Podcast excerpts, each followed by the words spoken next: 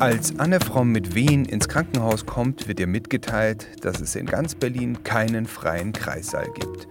Sie solle doch irgendwo in Brandenburg versuchen, ihr Kind auf die Welt zu bringen. Mir war nur wichtig, ich möchte gesund und sicher das erleben und mein Kind soll das sicher erleben. Aber dass gerade im Krankenhaus ich die maximale Unsicherheit erfahre, indem ich nach Hause geschickt werde alleine, damit habe ich natürlich nicht gerechnet und das war wahrscheinlich auch das, was mich so fertig gemacht hat, zu wissen, okay, wenn noch nicht mal mehr das Krankenhaus mir helfen kann, dann kann mir vielleicht hier auch niemand helfen. Die meisten Staaten, die diese Waffen verwenden, bezeichnen sich auch als demokratische Rechtsstaaten. Und da wird erst überprüft, ob diese Person wirklich irgendeine Tat schuldig ist. Wir sind hier alle gegen die Todesstrafe, aber auf einmal, wenn das Ganze dort irgendwie stattfindet und es nur irgendwelche Verdächtigungen gibt, dann ist auf einmal alles okay und man darf wirklich halt per Knopfdruck töten. Autor und Picker Emran Ferros hat ein Buch über die vielen zivilen Opfer amerikanischer Drohnenangriffe geschrieben. Dazu ist er extra nach Afghanistan gereist und hat mit betroffenen Familien gesprochen. Man könnte sagen, Journalismus ist Kultur im Sinne, er ist ein Kulturgut. Also etwas, das aus sich selbst heraus, ohne Berücksichtigung eines eventuellen Geldwertes, einen Wert für die Gemeinschaft besitzt. Ganz wie bei anderen Kulturgütern und Kulturinstitutionen stellt sich dann die Frage, wer zahlt für sie. Martin Groß findet, dass auch Stiftungen und Einzelpersonen journalistische Projekte finanzieren sollten, denn sie sind ein gemeinnütziges Kulturgut. Pict Hintergrund. Die besten Geschichten und ihre Geschichte. Eine Zusammenarbeit zwischen pict.de und Detektor FM. Mein Name ist Florian Scheirer und ich heiße euch herzlich willkommen zum sechsten Pict Hintergrund, das heißt, schon seit einem halben Jahr könnt ihr hier die besten Geschichten und ihre Geschichte hören. Wieder kommen Autorinnen und Autoren von Artikeln und Beiträgen zu Wort, die uns in den letzten Wochen auf pick.de besonders gut gefallen haben. Pick.de, das ist die Seite mit den handverlesenen Empfehlungen. Und jetzt gibt es auch eine Pict-Hintergrundseite auf Facebook, denn ich würde gerne mehr über euch Hörer erfahren, also hinterlasst dort Kritik und Kommentare. Die Statistik sagt mir, dass ihr ganz schön viele seid. Egal, ob ihr den Pict-Hintergrund nun abonniert habt oder ihn auf Detektor FM hört. Dort läuft er jeden Samstag um 11 Uhr mit ausgespielter Musik. Hier sind Wolf Parade mit You're Dreaming.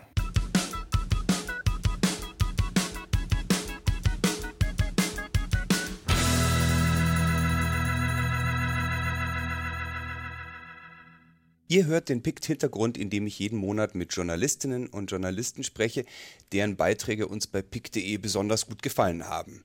Der nächste Artikel ist insofern interessant, da die Autorin auch gleichzeitig die Protagonistin ist. Sie heißt Anne Fromm und ist Redakteurin in der Redaktion Gesellschaft bei der Taz in Berlin. Hallo Anne. Hallo Florian.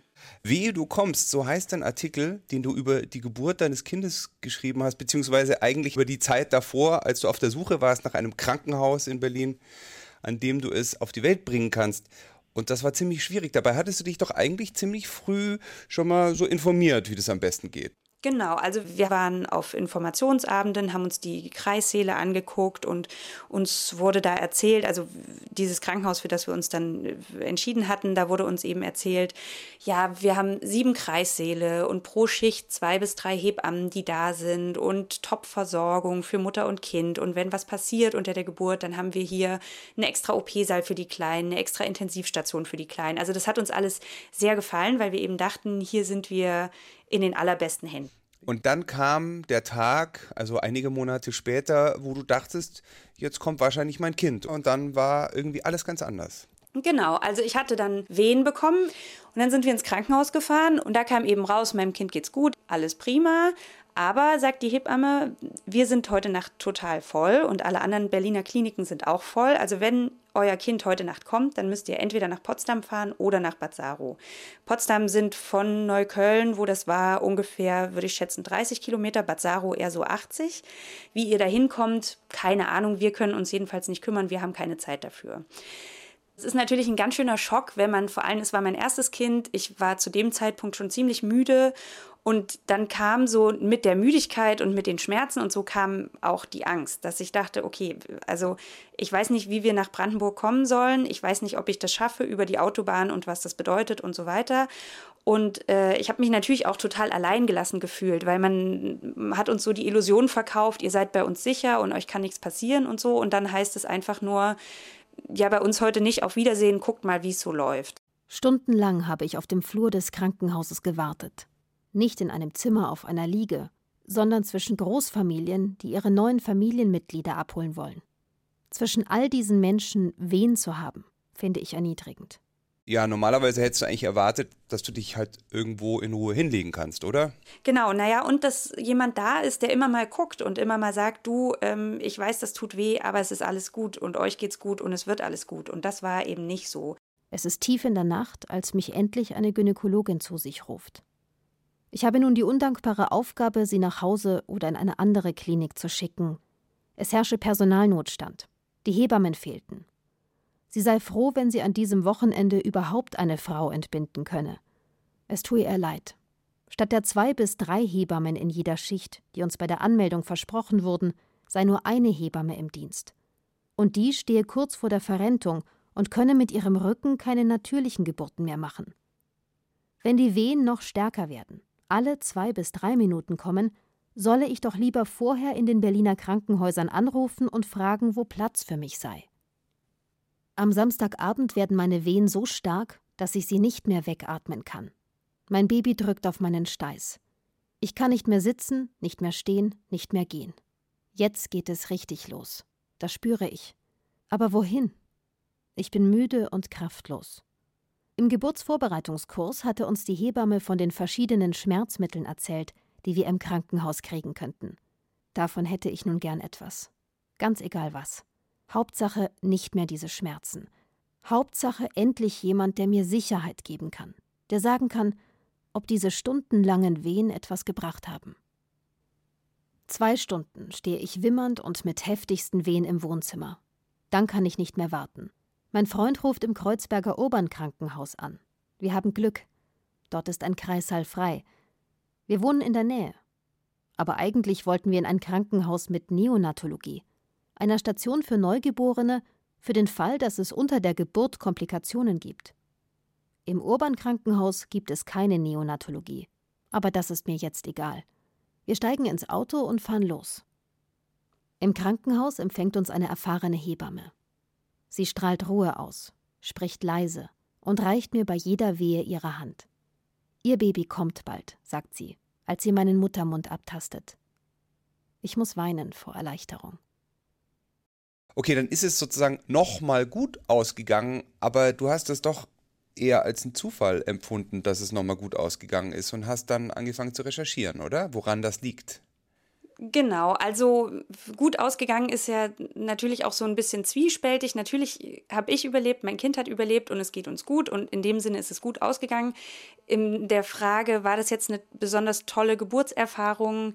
Ist es natürlich nicht gut ausgegangen, weil ich habe mir maximale Sicherheit gewünscht und die habe ich nicht bekommen. Im Gegenteil, ich hatte total Angst, äh, habe mich alleingelassen gefühlt. Und das hat mich verwundert, weil ich auch bei mir zum Beispiel dann im Rückbildungskurs Frauen getroffen habe, denen genau das Gleiche passiert ist und sich dann die Anzeichen gehäuft haben, dass das eben kein totaler Zufall war, dass mir das passiert ist, sondern dass es schon öfter auch vorkommt. Genau, du schreibst in deinem Artikel, seit zwei Jahren werden in Berlin Frauen weggeschickt. Also seit zwei Jahren passiert das in Berlin, in anderen Städten passiert das schon viel länger. Also da wundere ich mich natürlich, weil es heißt ja, der demografische Wandel ist ein Problem. Also es ist sozusagen politisch auch erwünscht, dass mehr Kinder auf die Welt kommen. Und das passiert ja auch tatsächlich. Es kommen immer mehr Kinder auf die Welt. Warum sind die Kliniken dann so schlecht vorbereitet? Naja, das hat ganz viele verschiedene Gründe auf vielen verschiedenen Verantwortungsebenen, würde ich sagen. Also es ist schwer zu sagen, der hat Schuld oder der hat Schuld. Es ist zum einen so, es werden so viele Kinder geboren wie seit schon sehr vielen Jahren nicht mehr. Das heißt, die Kliniken haben in den letzten Jahren systematisch automatisch Personal abgebaut, weil ja weniger Kinder geboren wurden und haben sich nicht darauf vorbereitet, dass Hebammen und so weiter, verschiedene Verbände immer wieder gesagt haben, es werden aber wieder mehr Kinder kommen. Das heißt, es wurden Kapazitäten abgebaut und die jetzt schnell wieder aufzubauen, ist natürlich ein Problem. Dazu kommt, es gibt zwar sehr viele Hebammen, so viele wie noch nie, sagt der Hebammenverband. Allerdings haben die Hebammen, die dann fertig werden in ihrer Ausbildung, oftmals keine Lust mehr in der Klinik zu arbeiten, weil die Arbeitsbedingungen dort sehr schlecht sind. Die Hebammen werden überlastet, weil es eben so wenig Hebammen gibt, müssen sehr wenig Hebammen die Arbeit von sehr vielen machen. Also das, was eigentlich politisch und gesellschaftlich ein Ziel sein sollte, nämlich dass eine Hebamme sich um eine Frau kümmert, kann in keinster Weise gewährleistet werden. Oft kümmert sich eine Hebamme pro Schicht dann eben parallel um drei Frauen oder so. Das ist natürlich ein Mordsstress. Ich habe auch gelesen, dass natürlich das in den Großstädten, Berlin ist vielleicht jetzt da nicht so ein Beispiel, aber gerade in Hamburg oder auch in München, wo die Lebenshaltungskosten halt auch sehr hoch sind, sind natürlich, ich weiß nicht, 2700 Euro brutto oder was die so bekommen, ist natürlich dann auch gar nicht so viel Geld. Genau, das kommt noch dazu, dass die Bezahlung für die Arbeit, die die leisten, ist nicht besonders toll. So, und dazu kommt, dass nicht nur die Hebammen weniger werden, sondern auch die Kreissäle. Also in Deutschland ist die Krankenhausfinanzierung so, dass wenn man ins Krankenhaus kommt, zählt man als Fall. Das heißt, das Krankenhaus rechnet einen pauschal ab. In einem Fall wie mein, also eine einfache, komplikationslose vaginale Geburt, dafür bekommt ein Krankenhaus in Berlin 1700 Euro. Das kostet das Krankenhaus aber zwischen 1500 und 2000 Euro. Und das heißt, Geburten lohnen sich einfach nicht für viele Krankenhäuser, beziehungsweise vor allem für kleine Krankenhäuser, die dann die Geburtsstation nicht irgendwie querfinanzieren können. Deswegen werden Geburtsstationen geschlossen. Das ist in Berlin passiert. Das passiert vor allem in Deutschland in ländlichen Gebieten. Also es gibt tatsächlich auch ein Platzproblem. Ja, ich habe hier auch nur mal, während wir reden, einfach mal gegoogelt und da sehe ich also um München rum mindestens drei Schließungen, also so Gräfelfing und Erding, also so im S-Bahn-Bereich noch. Mhm. Da sind die Kreissäle geschlossen worden und dann gab es auch in Neuperlach, das ging hier auch durch die Presse, da sollte auch die Geburtsstation äh, geschlossen werden, obwohl das ein sehr großes Krankenhaus ist und da gab es dann also äh, Bürgerproteste und eine Petition und dann konnte man das nochmal abwenden. Warum schreitet die Politik da nicht ein und sagt, äh, wir brauchen da mehr Geld oder woran hängt es? Hängt es an der Planung oder an was liegt es dann? Naja, also in meiner Recherche hatte ich so ein bisschen das Gefühl, die Verantwortlichen weisen sich da gegenseitig äh, den schwarzen Peter zu. Also die Politik sagt, die Krankenhäuser müssen das regeln, die Krankenhäuser sagt, die Politik muss das regeln und die Krankenkassen müssen das regeln und so weiter. Also ich habe das Gefühl, dass erst so langsam jetzt so ein Bewusstsein einsetzt, dass die Verantwortlichen sich da an einen Tisch setzen müssen und alle zusammen an der Lösung arbeiten müssen. Jetzt habe ich gelesen, auch in der Taz, aber auch in anderen Zeitungen, dass es in Berlin da sowas gab wie ein einen runden Tisch. War das denn auch eine Reaktion auf deinen Artikel?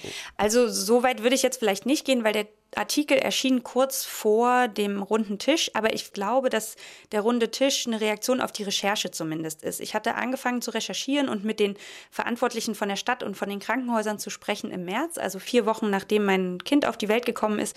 Und damals gab es noch kein oder nur ein ganz kleines Problembewusstsein. Also da hatte man mir in den Pressestellen oft noch gesagt, nee, das kommt nicht oft vor und das ist ganz selten und da haben sie wohl Pech gehabt und so.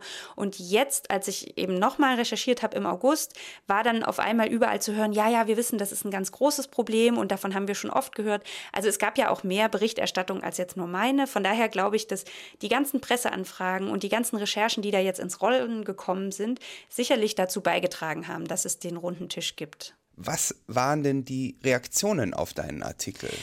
Also ich war überrascht, fast ausschließlich positive Reaktionen und auch extrem emotionale Reaktionen. Also mehrere Leute, die mir ungefragt dann ihre Geburtsgeschichte geschrieben haben oder die ganz persönliche, intime Mails geschrieben haben und so. Das hat mir gezeigt, Geburten sind eben sowas Fundamentales und sowas Grundlegendes. Also jede Frau, die kann sich ganz genau daran erinnern, wie war das Wetter an dem Tag, was ist da passiert, wer hat was gesagt und so, weil das eben sowas Existenzielles ist. Und wenn man dann solche Erfahrungen macht wie ich, die so bedrohlich und so angsteinflößend sind, dann geht es sehr vielen Leuten sehr nah. Und das hat mich total berührt, weil ich zwischen zeitlich auch gedacht hatte, na gut, vielleicht habe ich jetzt Pech gehabt, aber dann ist die Geschichte doch nicht so toll. Aber die Reaktionen, die ich danach bekommen habe, haben mir gezeigt, es war total richtig und wichtig, das aufzuschreiben und darüber zu sprechen.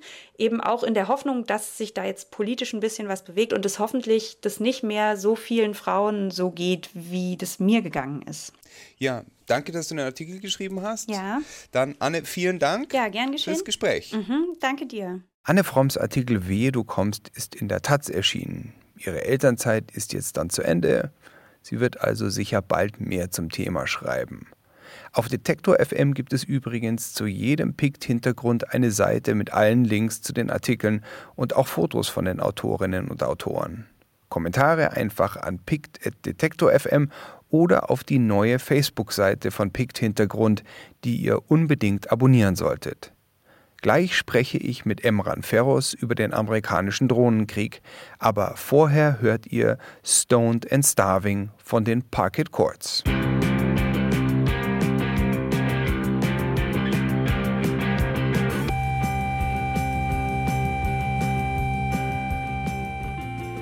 Emran Ferros ist bei pick.de kein Unbekannter, denn er ist selbst Picker. Er ist also einer der Kuratoren, die für euch das Netz durchforsten, um für euch die besten Artikel zu finden.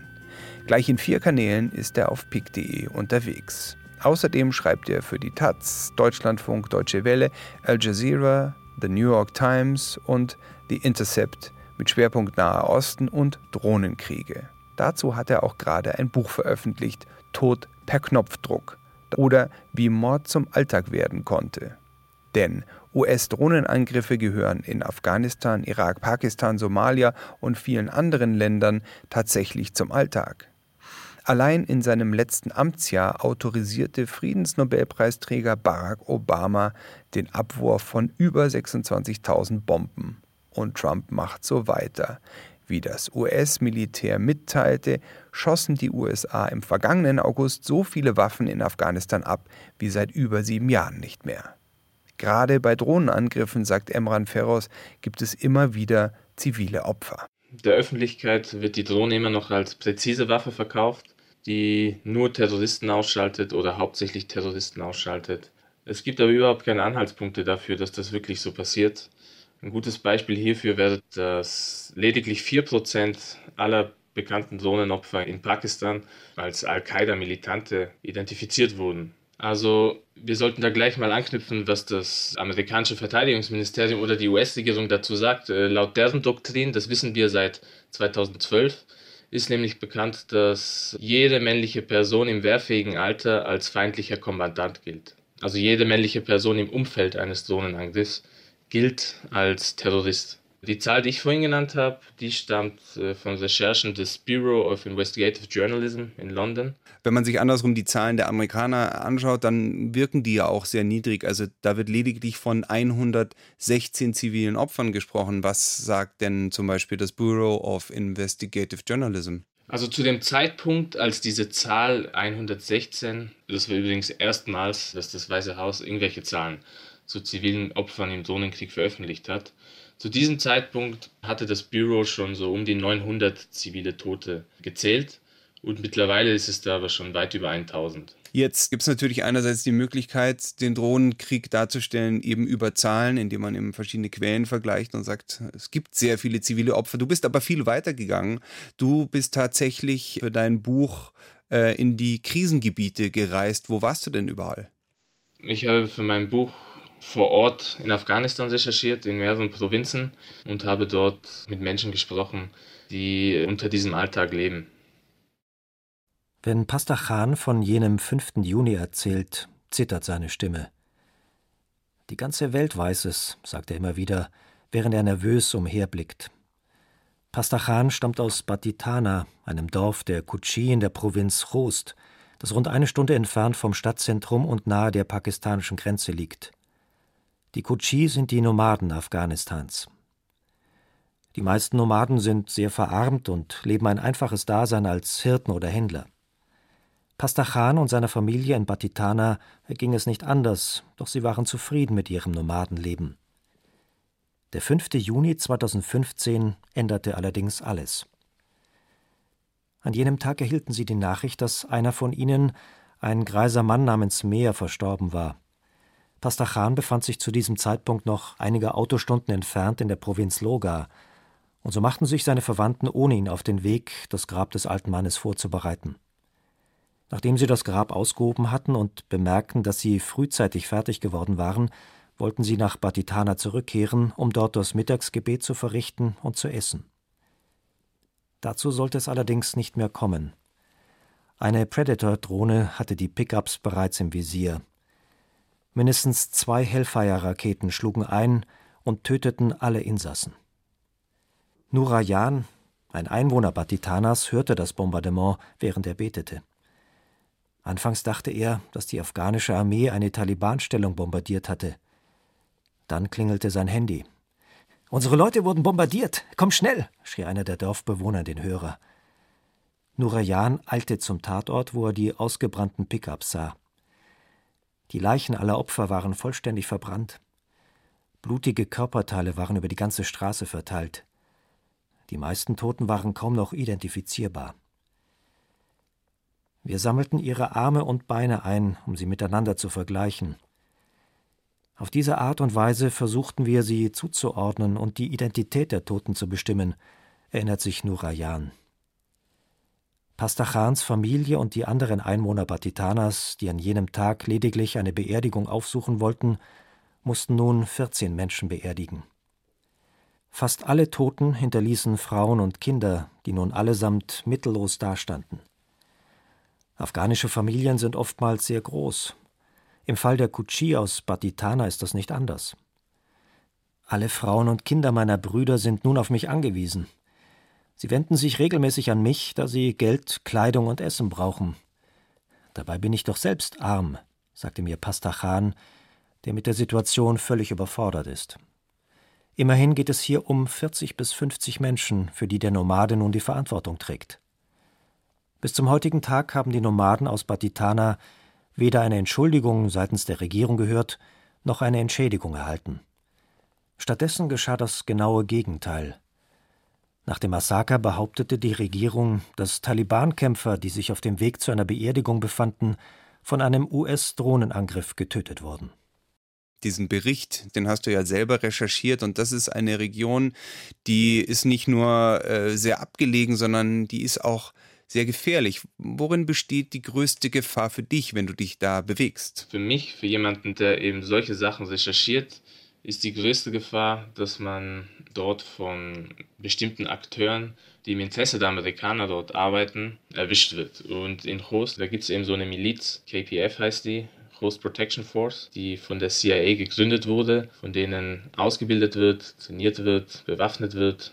Und äh, sobald man sich der Provinz nähert, da fallen dann auch schon diese Milizen auf, die da patrouillieren und schauen, wer da jetzt alles reinkommt. Gab es mal eine Situation, wo du wirklich Angst hattest, wo du wirklich in Gefahr warst? Das war, als wir in die Provinz Wardak gefahren sind. Das ist so eine Stunde von Kabul weg. Also dort herrscht wirklich Krieg. Dort ist wirklich so auch das Schlachtfeld, wo die afghanische Armee und die Taliban sich bekämpfen. Ja, dann waren wir so 40 Minuten unterwegs. Und dann hörten die Polizei bzw. die Armee-Checkpoints auf und die Taliban-Checkpoints begannen. Vor dem letzten Armee-Checkpoint hat uns auch der Soldat aufgehalten und hat gesagt, ab hier solltet ihr eigentlich nicht mehr weiterfahren. Der Taxifahrer war aber auch aus der Provinz, also der konnte das schon einschätzen, der meinte halt nur so, ja, ja, also das ist nichts Neues, dass hier gekämpft wird, wir müssen trotzdem weiter. Und der ist dann einfach weitergefahren. Also in dem Moment muss man halt einfach blind vertrauen und äh, hoffen, dass nichts passiert. Aber eben wir zwei Journalisten, wir waren da dann schon ein bisschen so, was sollen wir jetzt machen? Also neben uns sind dann so Soldaten ausgerückt, die sind Richtung Front gelaufen und man hat wirklich die Angst in ihren Gesichtern gesehen. Und so einen Kilometer weiter hat man auch Schüsse gehört und Explosionen. Und dann dachten wir uns schon so, oh man. Das Gute war halt dann, dass wir nicht geradeaus weitergefahren sind, äh, da voll in die Front hinein, sondern dass wir dann rechts abgebogen sind auf den Berg hinauf und da war dann auch eben dieses Dorf. Und war die Geschichte spannend genug, dass sich das gelohnt hat und seid ihr gut zurückgekommen? Wir sind gut zurückgekommen. Es war auch spannend, aber ob sich das lohnt, sich da in so eine Gefahr zu begeben, Das ist so eine Frage. Das wollte ich dich sowieso fragen. Also gäbe es nicht die Möglichkeit, die Geschichte auch übers Telefon äh, zu recherchieren oder du sprichst da mit armen Menschen, die jemanden verloren haben. Warum fährst du zu diesen Menschen hin und begibst dich in so eine Gefahr? Ja, also ich dachte mir halt beim letzten Mal dann, nee, ich muss da einfach für mich selber mal dahin. Ich dachte mir einfach, das ist nicht fair. Also einfach so per Telefon schnell das abfertigen und dann habe ich die Geschichte von denen und das war's dann. Dann schreibe ich so mein Buch und kenne diese Leute aber nicht wirklich, saß nicht mit denen. Also es ist schon was anderes, wenn man wirklich dahin geht, diesen Menschen aufsucht, mit dem Tee trinkt und der erzählt das dann einem. Und es geht um Respekt. Ja, auch um Respekt. Und ich finde auch einfach journalistisch, so gefährlich es auch ist, es ist ja wichtig, dass mal irgendwer dorthin geht. Weil es war ja immer so, alle Menschen, die ich da besucht habe, jeder meinte, hier kommt niemand her, niemand spricht mit uns. Journalisten aus Kabul, afghanische Journalisten, die gehen dort nicht hin. Die sagen auch, hey, seid ihr bescheuert, was macht ihr dort? Also da geht einfach niemand hin. Und ich dachte mir, wenn da niemand hingeht, dann muss ich halt hingehen. Ich könnte mir vorstellen, ich meine, du sprichst mit den Leuten darüber, wie ihre Verwandten nicht nur ums Leben gekommen sind, sondern wie sie vielleicht sogar die Einzelteile dieser Menschen zusammenklauben äh, mussten. Äh, war das nicht oft auch schrecklich? das wurde mir erst bewusst, als ich wieder hier zu Hause in Deutschland war. Wenn hier ein Unfall oder so passiert, dann sind gleich irgendwie Psychologenteams da, betreuen die Menschen. Dort findet so ein Angriff statt. Dann gehen die Angehörigen selber hin, sammeln die Leichenteile auf, machen schnelle Beerdigung, dann leben die einfach weiter.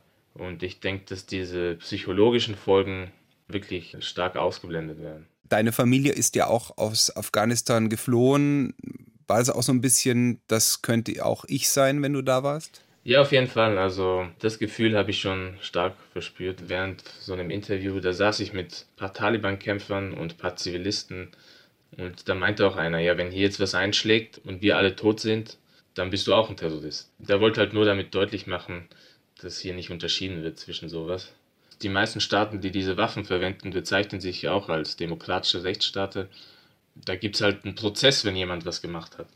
Und da wird erst überprüft, ob diese Person wirklich irgendeine Tat schuldig ist. Wir, sind hier alle gegen die Todesstrafe, aber auf einmal, wenn, dann, wenn das Ganze dort irgendwie stattfindet und es nur irgendwelche Verdächtigungen gibt, dann ist auf einmal alles okay und man darf wirklich halt per Knopfdruck töten. Wie äh, kommt man denn auf so eine Liste? Also wie werden sozusagen die Todeskandidaten da von den Amerikanern ausgewählt? Genau, also das Militär und die CIA, auch die NSA, die haben so Analysten, die die Daten auswerten. Die Amerikaner haben auch selber gesagt, wir töten auf der Basis von Metadaten. Das ist halt natürlich höchst problematisch, vor allem weil diese Gruppierungen, die bekämpft werden, die haben schon längst verstanden, dass da Metadaten gesammelt werden. Also zum Beispiel die Taliban, die haben sich so eine Technik angeeignet, dass die einfach Dutzende SIM-Karten kaufen, diese SIM-Karten dann in so einer Box oder so reinschmeißen, durchschütteln. Jeden Tag äh, hat halt jeder Kämpfer eine andere SIM-Karte und dadurch werden dann die gesammelten Metadaten wertlos. Jetzt ist es aber so, dass halt viele einfache Menschen, die haben nicht 50 SIM-Karten, sondern eine SIM-Karte und äh, wenn die dann irgendwie überwacht wird und die Bewegungen den Verantwortlichen bei der CIA oder beim Militär irgendwie äh, verdächtig vorkommen, dann werden solche Personen auf einmal zum Ziel gemacht. Tod per Knopfdruck ist Anfang des Monats im Westend Verlag erschienen. Darin erfahrt ihr auch, dass ohne Deutschland die Drohnenangriffe der Amerikaner gar nicht möglich wären. Mehr über Emran Feroz findet ihr auf seinem Picker-Profil auf pick.de. Und hier sind Car Seat Headrest mit War is Coming.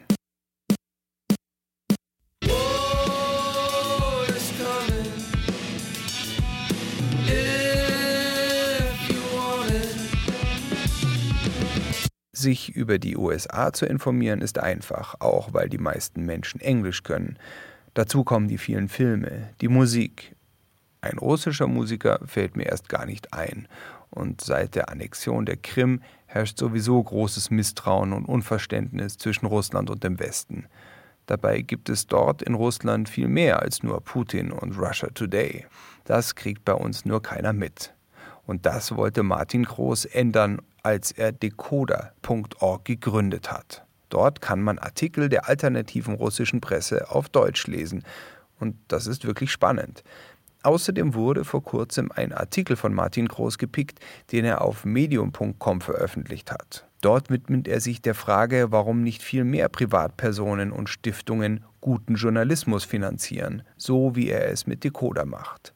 Zum Gespräch hat er die Chefredakteurin Tamina Kutscher mitgebracht und mir erstmal erzählt, wie alles begann. Das muss man so ein bisschen vor dem Hintergrund von 2014 sehen. Oder bei mir ist es sogar noch viel mehr Hintergrund. Ich habe zehn Jahre lang in Russland gelebt. Seit 1996 war ich da. Und ich bin wirklich äh, in beiden Welten irgendwie gleichmäßig zu Hause. Also ich denke, ungefähr die Hälfte meiner Freunde kommt aus Russland. Ich lebe hier auch in so einer gemischten Umwelt. Und ähm, das Jahr 2014 ist ja das Jahr des Beginns der sogenannten Ukraine-Krise, also des Kriegs im Osten der Ukraine. Und äh, ich habe in dieser Zeit vor dem Bildschirm gesessen hier und habe natürlich ständig russische Presse gelesen. Ich habe mit meinen russischen Freunden gesprochen und mir damals gesagt, irgendwie muss ich etwas machen, will ich etwas machen, dass hier nach Deutschland, in den deutschen Sprachraum, mehr direkte Information aus Russland kommt. Insbesondere aus diesem Bereich der unabhängigen Presse, das hänge ich gleich mal dran. Man wird häufig so gefragt, gibt es das überhaupt in Russland? Ist nicht alles Staatspresse?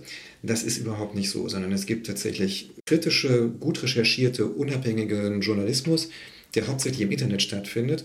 Und das ist auch so die Quelle, wo ich mich informiere, wo meine Freunde mich informieren. Das wollte ich hierher bringen. Und das ist ja dann auch sehr gut gelungen, das nach Deutschland zu bringen, denn decoder.org ist auf sehr großes Interesse gestoßen. Das war tatsächlich zu Anfang sogar verblüffend. Also wir haben das online gestellt. Ich glaube, das war der 3. September 2015. Und wir sind ja alle, bis auf Tamina, die äh, ausgebildete Journalistin ist, sind wir alle Quereinsteiger, ich auch. Und wir hatten auch keine Ahnung, was wir da jetzt zu erwarten haben. Wird das überhaupt irgendjemand wahrnehmen? Und es war genau das Gegenteil. Wir hatten innerhalb von ein paar Stunden 500 Likes da drauf für ein Projekt, von dem niemand wusste, dass es überhaupt entstehen würde. Es gab null vorher äh, irgendwelche Ankündigungen oder sowas dafür. Ne? Es ist einfach online gegangen aus dem Nichts und ist dann gleich sehr gut akzeptiert worden. Und so ging die Sache eigentlich auch weiter. 2016 hat Decoder den Grimme Online Award gewonnen. Das ist der wichtigste deutsche Medienpreis für Online-Medien. Und ich denke, das war wirklich auch für uns als Team und auch für die Leser war es die Bestätigung, dass das jetzt wirklich in der Medienwelt angekommen ist. Tamina, du bist die Chefredakteurin von Decoder. Worin bestehen denn eure Inhalte? Worum geht es bei Decoder? Ja, wir monitoren russische unabhängige Medien und übersetzen Artikel aus diesen Medien, aber das ist nicht alles, was wir machen, weil wir gemerkt haben, übersetzen allein reicht gar nicht, weil viele Personen oder Begriffe hier einfach nicht bekannt sind. Und deswegen gibt es auf Decoder direkte Links zu den Gnosen, die ebenfalls auf unserem Site zu finden sind. Und die Gnosen, das ist so eine Gattung, die haben wir quasi selbst begründet. Das sind also Artikel, die von Wissenschaftlern verfasst sind, aber in einer ganz einfachen Sprache. Es kann also jeder verstehen und dennoch genügen diese Artikel und entsprechen diese Artikel wissenschaftlichen Kriterien. Und so findet man auf unserem Site also diese übersetzten Artikel, aber nicht nur. Wir haben alle möglichen Formate. Zum Beispiel haben wir eine Reihe, in der wir russische Kinofilme vorstellen. Wir haben eine Reihe, in der wir junge Fotografen aus Russland vorstellen. Wir haben auch Debatten schauen. Also da monitoren wir dann nicht nur die unabhängigen Medien, sondern auch die staatlichen und bilden also so einen ganzen Diskurs ab zu bestimmten Fragen, die uns auch hier beschäftigen. Genau, also es ist so ein ganzer Mix aus unterschiedlichen Formaten, aber es geht immer um Russland eine aktuelle Debattenschau. Äh, da geht es um das Referendum in Katalonien. Warum ist das für Russland so interessant? Naja, also es ist natürlich super interessant, weil diese ganzen illegalen Unabhängigkeitsreferenden ja auch auf der Krim und im Donbass durchgeführt worden waren. Und es beschäftigt natürlich alle in Russland sehr bis heute. Ja, und man sieht, dass eben in staatsnahen Medien, also Madrid mit Kiew und Barcelona mit dann jetzt gleichgesetzt wird. Und äh, ja, an diesem fremden Szenario werden also eigentlich eigene Belange diskutiert. Und eine Stimme in dieser Presseschau ist von Alek Kaschin, einem Journalisten, der die äh, staatsnahen Medien genau dafür eben kritisiert und sagt, also ihr redet hier immer über äh, andere, auch äh, natürlich mit einem gewissen Zynismus über die EU. Also da werden auch so Zerfallsszenarien der EU, also analog zur UdSSR gemalt. Und er sagt, aber über das, was hier im Land passiert, darüber reden wir nicht. Und dabei wurde jetzt erst kürzlich eine Haftstrafe für Separatismus ausgesprochen in Russland. Du hast mir noch einen anderen typischen Artikel genannt, den man auf Decoder finden kann eben einer, wo es eher wissenschaftlich zugeht. Ein Interview mit dem Soziologen Grigori Judin von der Moscow School of Economics. Und der geht der Frage nach, warum äh, Putin in den Umfragen immer so wahnsinnig gut abschneidet. Ja, genau. Also das ist ein Interview, das eben auch gepickt wurde diese 80 Prozent für Putin oder 80 Prozent der Bevölkerung hinter Putin, das ist so eine Zahl, die liest man nicht nur in russischen Medien, sondern durchaus auch in deutschen. Und er ähm, nimmt das alles auseinander. Also er sagt eben, man muss erstmal gucken, wer der Befragten oder wie viele der Befragten sind überhaupt willens, auf diese Umfrage zu antworten. Das sind nämlich nur 10 bis 30 Prozent. Und sagt eben, es ist ja einfach eher peinlich, so über Politik zu reden. Und die Leute haben keine Lust, die haben einfach kein Vertrauen in Institutionen und auch nicht in Wahlen oder in irgendwelche äh, politischen Institutionen. Und deswegen diejenigen, die auf solche Fragen oder Umfragen antworten und die da teilnehmen, sind wahrscheinlich eh die, die halt schon eher positiv gestimmt sind. Und das ist das eine. Und zum anderen sagt aber auch, dass natürlich viel davon abhängt, wie die Frage gestellt wird. Also wird eine Formulierung aus den Abendnachrichten übernommen, dann weiß schon jeder, okay, das ist jetzt hier unser neuer Kurs und das finden wir gut so. Also wenn man zum Beispiel fragt, wie stehen Sie dazu, dass Russland Stellungen des islamischen Staats angreift, sagen alle ja gut. Aber wenn man zum Beispiel fragt, wie sie es fänden, wenn Russland Assad direkt militärisch unterstützen würde und Truppen nach Syrien verlegt werden sollten, dann ist die Zustimmung schon gar nicht mehr so groß. Man kann also viel lernen auf eurer Seite und gleichzeitig sozusagen die aktuellen Debatten in äh, Russland verfolgen. Und äh, wer auf die Seite geht, der sieht, ihr bekommt viele Kommentare und ähm, habt viele treue Leser. Was schätzen denn die so sehr an Decoder? Wir können einfach die ganze Zeit kontinuierlich aus und über Russland berichten und auch Themen aufgreifen, die eher randständig sind, also die woanders sofort abgelehnt würden. Zum Beispiel haben wir hier auf dem Site auch gerade eine Geschichte über einen russischen Rapper, Pharao, der also da 40 Millionen Ansichten hat von seinem einen Video, also richtiger Star ist in Russland und hier kennt ihn halt keiner. Eine wichtige Frage natürlich, ja, sowas kostet Geld. Wie habt ihr das finanziert? Das ist tatsächlich der, der, der springende Punkt bei allen Mediensachen zurzeit. Wo kommt das Geld her? Und was die Code angeht, was mich angeht, ist es eigentlich ein Zusammentreffen. Ich habe eine Erbschaft bekommen und ich habe mir gesagt, äh, ja, ich möchte mit der was Sinnvolles machen. Und äh, mit dieser Erbschaft habe ich die Coda einfach auf die Beine gestellt. Also das ist tatsächlich das Geld, was da drin steckt. Plus das, was für einzelne Projekte von größeren Stiftungen immer mal wieder hereinkommt. Also da haben wir tolle Zusammenarbeiten, zum Beispiel mit der Zeitstiftung, die dann ein Dossier über Revolution in Russland zurzeit äh, finanziert. Und so kommt so ein Mix zustande. Aber die Finanzierungsfrage ist schon wirklich eine ganz, ganz wichtige Sache für dieses Projekt. Denn das, was ich davor schießen konnte, das geht allmählich zur Neige und das geht auch, also die Sanduhr läuft tatsächlich, das geht sogar ziemlich rapide zur Neige. Und daher ist Decoder jetzt auch auf der Suche nach Anschlussfinanzierung aus diesem sogenannten dritten Sektor, also aus dem gemeinnützigen Sektor. Das ist ja ein gemeinnütziges Projekt, also das sollte man auch, glaube ich, nochmal extra sagen. Genauso wie das so äh, Kulturprojekte, Bibliotheken oder, oder Museen auch gemeinnützig sind. Da hast du auch einen Artikel geschrieben, der ist entstanden auf medium.com, wo du dir genau die Frage stellst. Also kann diese Finanzierungslücke äh, durch Privatpersonen und Stiftungen denn äh, ja, gestopft werden oder ersetzt werden? Da gibt es tatsächlich eine Riesenfinanzierungslücke. Und ähm, ich stelle das nochmal einmal in so einen größeren Rahmen. Dies ist nicht einfach nur ein Geldproblem, sondern das ist auch ein politisches Problem und ein gesellschaftliches Problem. Denn das kommt zusammen mit dieser Situation, die wir jetzt erleben in Europa, die starke Polarisierung in verschiedene Lager, die neuen Populismen, die überall aufsprießen und die auch irgendwo die Perspektive der weitergehenden europäischen Vereinigung in Frage stellen. Also die ganzen Themen kennen wir ja sowieso. Und da äh, ist jetzt also eine schlecht finanzierte Medienlandschaft, die irgendwie ihr Geld zusammenkriegen muss. Und die probiert, emotionale Themen zu platzieren, solche Themen, die viel geklickt werden, damit dieses bisschen Reklame dann eben doch was bringt. Und damit schaukelt sich das teilweise noch weiter auf. Was wir im Gegenteil brauchen, ist natürlich ein Qualitätsjournalismus, der ausgewogen ist, der verschiedene Perspektiven aufzeigt, der in die Tiefe geht, Zusammenhänge herstellt etc. Aber dafür Geld zu spenden, ist unheimlich schwer. Du sagst ja dann in dem Zusammenhang eben auch, Journalismus ist keine Ware. Also wenn man nur von Klicks abhängig ist, dann geht eben die Hintergrundberichterstattung und der gute Journalismus dabei drauf. Und da schreibst du auch einen Artikel dazu. Du sagst, äh, Journalismus ist ein Kulturgut. Man könnte sagen, Journalismus ist Kultur im Sinne, er ist ein Kulturgut. Also etwas, das aus sich selbst heraus, ohne Berücksichtigung eines eventuellen Geldwertes, einen Wert für die Gemeinschaft besitzt. Ganz wie bei anderen Kulturgütern und Kulturinstitutionen stellt sich dann die Frage, wer zahlt für sie? Wir hätten weder Museen noch Konzerte, weder Bibliotheken noch Universitäten, wenn sie nicht gefördert würden, zumeist durch den Staat. Aber da zeigt sich dann gleich ein weiteres Problem, denn Journalismus wirkt in einem anderen Maße, in einem stärkeren Maße als diese anderen Kulturinstitutionen als ein politisches Korrektiv. Er ist die vierte Gewalt im Staat. Er soll Politik beleuchten, hinterfragen, kritisieren. Das heißt aber auch, dass zumindest eine reine staatliche Medienfinanzierung problematisch oder im Prinzip sogar ausgeschlossen ist.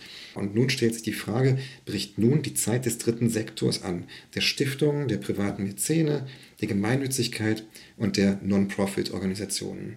Können die jetzt eine viel größere Rolle übernehmen als bisher bei der Aufgabe, das journalistische Ökosystem vielfältig, qualitativ hochwertig, überhaupt erst einmal lebensfähig zu halten? Ja, und du schreibst dann weiter im Artikel, dass die Voraussetzungen eigentlich gar nicht schlecht sind. Also in Deutschland gibt es einige Leute, die zum Beispiel durch Erbschaften, so wie du, äh, ein bisschen zu Geld gekommen sind und gleichzeitig auch über die nötige Bildung verfügen, um zu sagen, Journalismus ist tatsächlich ein Kulturgut, was es zu fördern gilt. Und trotzdem stellst du die Frage, warum boomt denn diese Form der Finanzierung von Journalismus nicht schon längst bei uns? Das ist in der Tat so ein, so ein Paradox, was mir da auch aufgefallen ist eigentlich, nachdem ich mich selber ja auch in dieser Situation gefunden habe. Und dafür gibt es verschiedene Gründe. Also zum einen, wie du sagst, ist es tatsächlich so, in unserer Wohlstandsgesellschaft mit diesem lange schon jetzt akkumulierten Wohlstand wird viel Geld zwischen den Generationen übertragen. Und häufig sind diejenigen, die jetzt dieses, diese Erben bekommen, dieses, dieses Erbe bekommen, sind selber gar nicht Wirtschaftsleute, keine Businessmen, sondern sie haben äh, vielleicht eine Universitätsausbildung in einem ganz anderen Bereich und finden sich jetzt aber auf einmal auch mit einem gewissen Kapital ausgestattet. Und ich kann das aus meiner eigenen Erfahrung sagen, du bist praktisch mit zwei Schwierigkeiten gleichzeitig konfrontiert. Zum einen willst du vielleicht etwas tun, wovon du denkst, dass es sinnvoll ist. Aber du bist überhaupt nicht orientiert in diesem Sektor der Gemeinnützigkeit. Jeder kennt Rotes Kreuz, Spenden, ja, aber das ist, irgendwo willst du ja was, was, was gestalten und was Brisantes machen. Du kennst dich dort überhaupt nicht aus. Daher denke ich, es ist sehr wichtig, dass solche Angebote wie Crowdfunding-Plattformen, wo man sich so verschiedene Projekte angucken kann, dass sowas auch in einem größeren Maßstab für äh, gemeinnützige Projekte gemacht wird, wo zum Beispiel auch journalistische Portale dann sagen können, hier, wir sind der und der, das und das, das wollen wir und wenn du jetzt Verwendungsmöglichkeiten suchst für das, was dir zugefallen ist, dann sprich doch mal mit uns. Das ist sozusagen die Orientierungsaufgabe. Aber dann gibt es noch was, was vielleicht sogar sehr viel tiefer geht.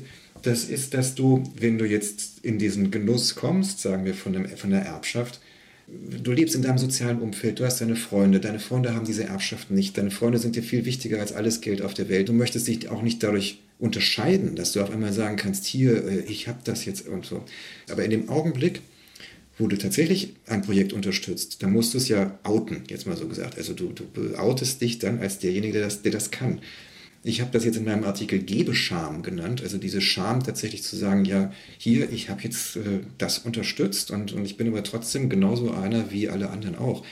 Also da sollten wir irgendwo alle offener sein und entspannter und sagen, es ist doch toll, wenn jetzt in unserer Gesellschaft sowas da ist, dann sollen doch möglichst viele Leute damit was Sinnvolles machen. Du hast das auf jeden Fall versucht und äh, das auch sehr erfolgreich, indem du decoder.org gegründet hast. Du ziehst dich aber jetzt daraus zurück. Das ist richtig.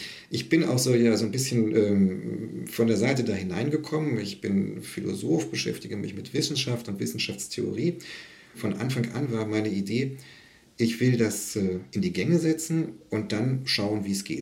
Und dass es klappt und dass es wirklich gut ankommt, dass es wichtig ist für die Leser und, und äh, auch irgendwo eine Orientierung zu diesem schwierigen Thema Russland bietet, das ist inzwischen klar. Also weitergehen sollte das.